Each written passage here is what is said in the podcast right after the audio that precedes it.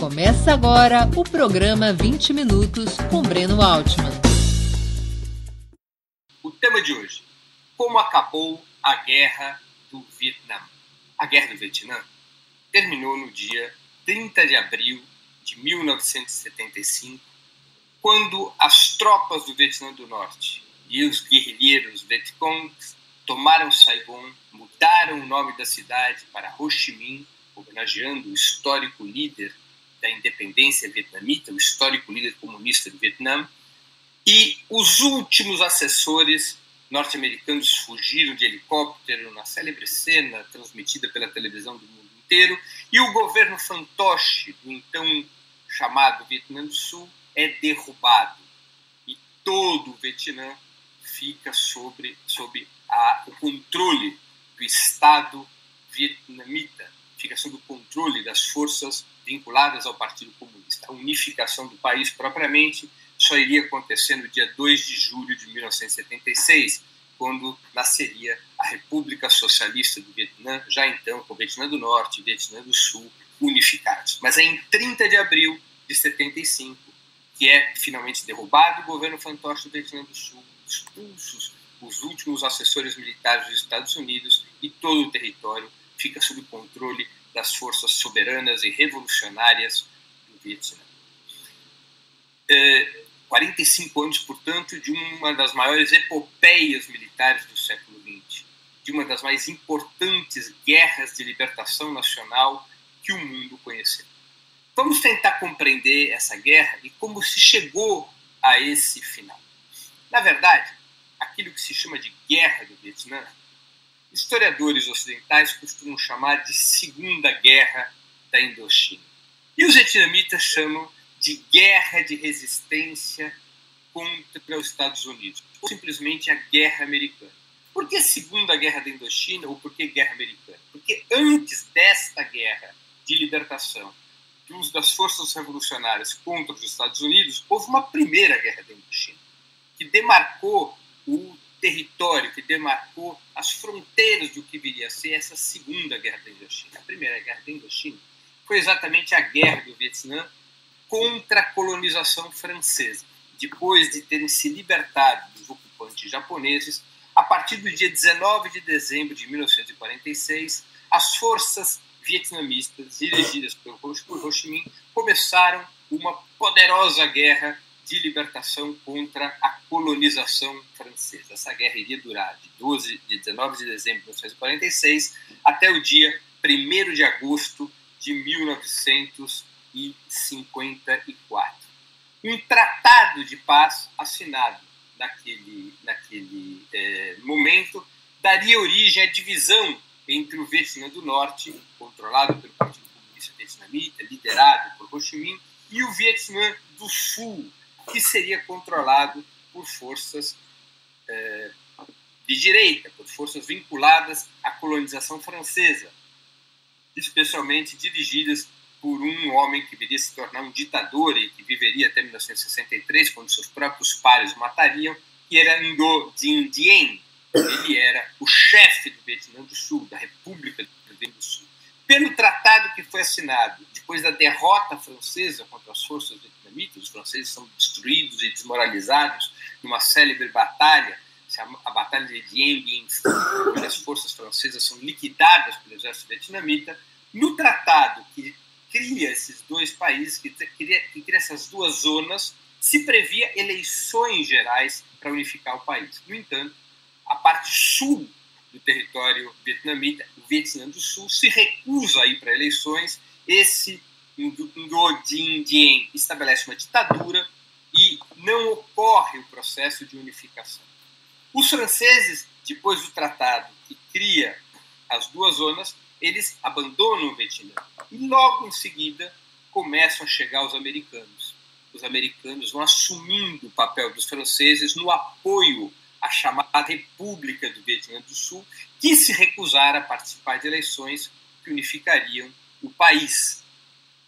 É, o Vietnã do Sul é criado no dia 22 de outubro de 1955 e a data considerada inicial da Segunda Guerra da Indochina, ou da Guerra de Resistência contra os Estados Unidos, ou simplesmente Guerra Americana, como chamam os vietnamitas, a data de início desse conflito é 1 de novembro de 1955. Então, a guerra, a chamada Guerra do Vietnã, ou a Guerra Americana, a Guerra de Resistência contra os Estados Unidos, ou Segunda Guerra da Indochina, vocês escolham o nome que preferirem, os vietnamitas preferem chamá-la de Guerra Americana ou Guerra de Resistência dos Estados Unidos, ela começa no dia 1 de novembro de 1955 e só terminaria dia 30 de abril de 1975. Nós estamos falando, portanto, de 20 anos de guerra.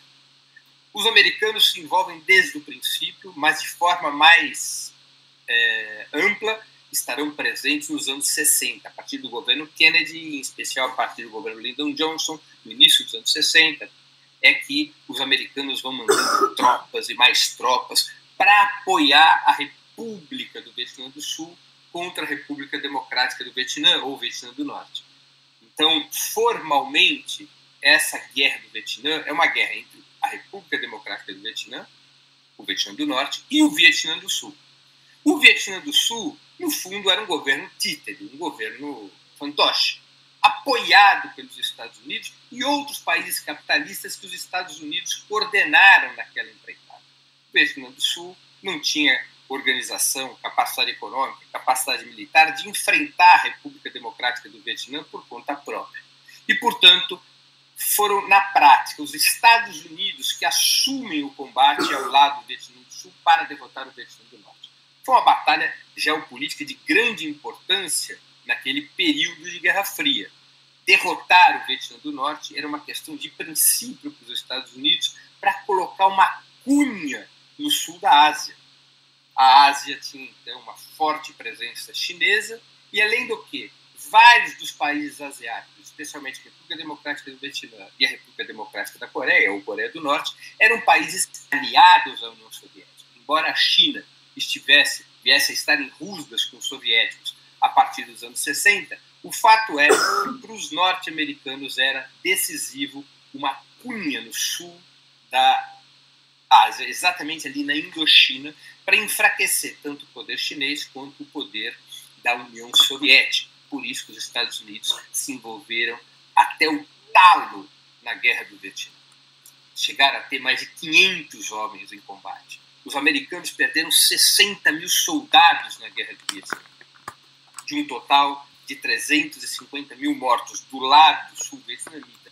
60 mil foram norte-americanos. O Vietnã Norte, a República Democrática do Vietnã, também perdeu um contingente expressivo de soldados, muito maior até do que os americanos. Calcula-se que 1 milhão e 200 mil eh, militares perderam a vida e alguma coisa entre 650 e 2 milhões de civis também. Então nós estamos aí falando em alguma coisa que pode chegar a 3 milhões de mortos do lado do, da República Democrática do Vietnã, do lado do Vietnã do Norte. Claro, os americanos usaram e abusaram dos bombardeios sobre as cidades vietnamitas para tentar arrebentar sua infraestrutura e quebrar sua moral. Como nós todos sabemos, foi uma tentativa frutífera, mas foram ações que provocaram morte em grande escala no território do Vietnã do Norte. Por que, era importante os americanos atacar a República Democrática do Vietnã? Por dois motivos, evidentemente. Enfraquecer o próprio exército e o próprio Estado norte-vietnamita, é claro, e também bloquear o apoio que o Vietnã do Norte dava à guerrilha dentro do Vietnã do Sul, aos chamados Vietcong, cujo nome formal era Frente de Libertação Nacional do Vietnã. É isso mesmo. Na prática, a luta contra os americanos e contra o governo fantoche do Vietnã do Sul se dava em duas frentes: pela ação do exército do Vietnã do Norte e também pelas forças guerrilheiras que se instalariam no Vietnã do Sul, que organizariam uma insurreição, uma rebelião permanente a partir do final dos anos 50. Então, as forças revolucionárias anti-imperialismo norte-americano ali no Vietnã, elas operavam tanto com o exército do Vietnã do Norte quanto com a guerrilha. A guerrilha, repito, é que era chamada de Vietcong. Muitas vezes as pessoas se confundem. Vietcong são soldados do Vietnã do Norte. Não, não. Vietcong são cidadãos do Vietnã do Sul, cidadãos que moravam no Vietnã do Sul, portanto, ficaram no Vietnã do Sul quando houve a divisão em 1954, depois da derrota da França na Primeira Guerra da Indochina, E esses cidadãos, com forte influência do Partido Comunista do Vietnã, organizariam a Frente Nacional de Libertação, que receberia esse nome de Vietcong, que é um apelido, um, apelido, né? um nome é, é, simbólico para os guerrilheiros sul-vietnamitas que enfrentavam o governo fantoche de Dien, e depois seus sucessores, e que também enfrentavam, por trás das linhas inimigas, o exército dos Estados Unidos. Aliás, foi exatamente essa aliança entre a guerra regular, travada pelas forças do Vietnã do Norte, e a guerra irregular conduzida pelo Vietcong, essa junção de formas de guerra que acabou destroçando a capacidade militar tanto da República do Vietnã do Sul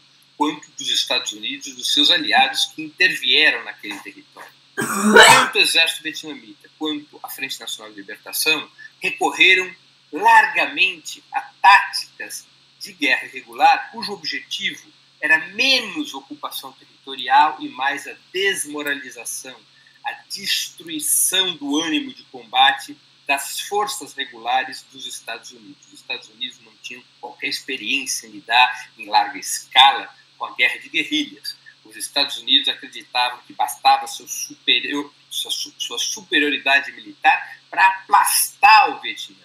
Os Estados Unidos se achavam Golias, mas não compreenderam a força de Davi.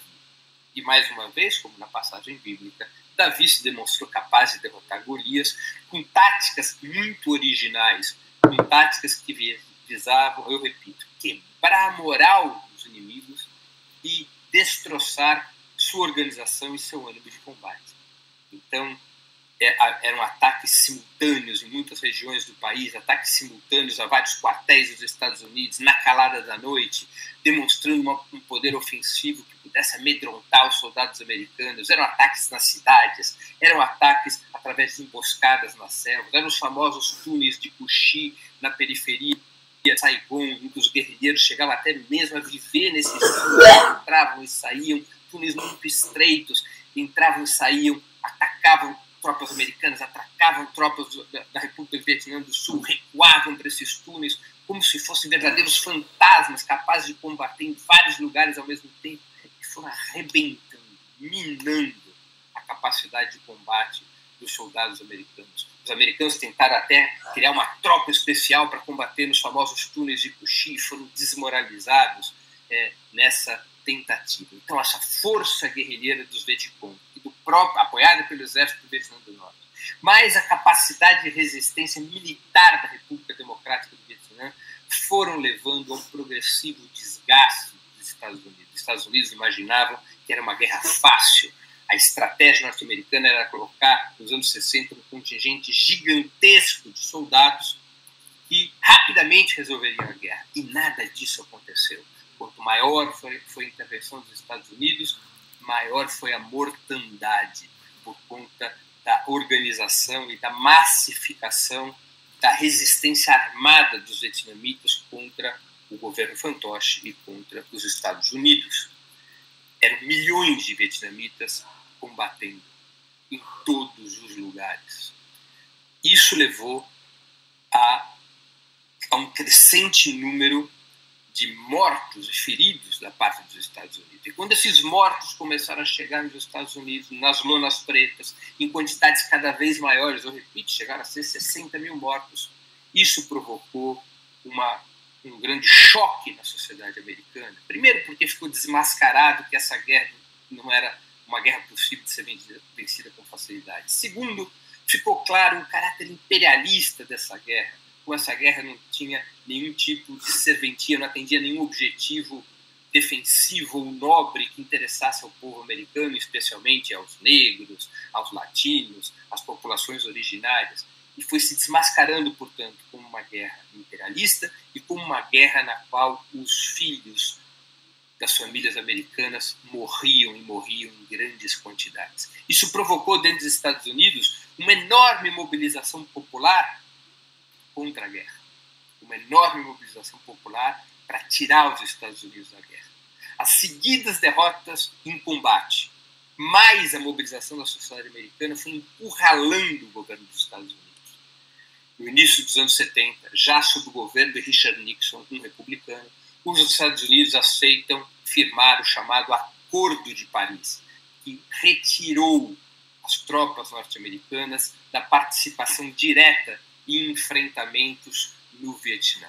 Ali, o Acordo de Paris demarcou a desmoralização final, a derrota militar dos Estados Unidos. Os Estados Unidos não tinham sido capazes de dobrar a República Democrática do Vietnã. Os Estados Unidos não eram mais capazes de sustentar o governo Tocha do Vietnã do Sul. Os Estados Unidos tinham sido batidos no campo de batalha, apesar da sua enorme superioridade em termos de armas, e internamente a sociedade americana havia reagido e imposto ao establishment dos Estados Unidos a retirada do Vietnã e o reconhecimento da sua derrota. Repito, no Acordo de Paris de 1973 foi que ocorreu isso.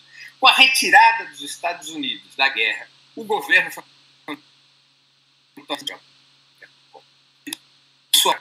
em menos de dois anos foi perdendo seu território, as tropas do Vietnã do Norte foram avançando, a guerrilha Vietcong, a guerrilha da Frente Nacional de Libertação, foi se fortalecendo, e o final da história é aquele que a gente conhece. No dia 30 de abril de 1975, cai o governo fantoche e os assessores militares dos Estados Unidos, que por ali continuavam, porque o Acordo de Paris é, é, obrigava os Estados Unidos a sair do campo de batalha, mas não impedia que eles mantivessem assessores militares na sua embaixada, algumas centenas de assessores militares que fugiram vergonhosamente buscando espaço nos helicópteros que decolavam de Saigon na medida em que as forças vietnamitas e vietcongs tomavam conta da antiga capital do sul do país.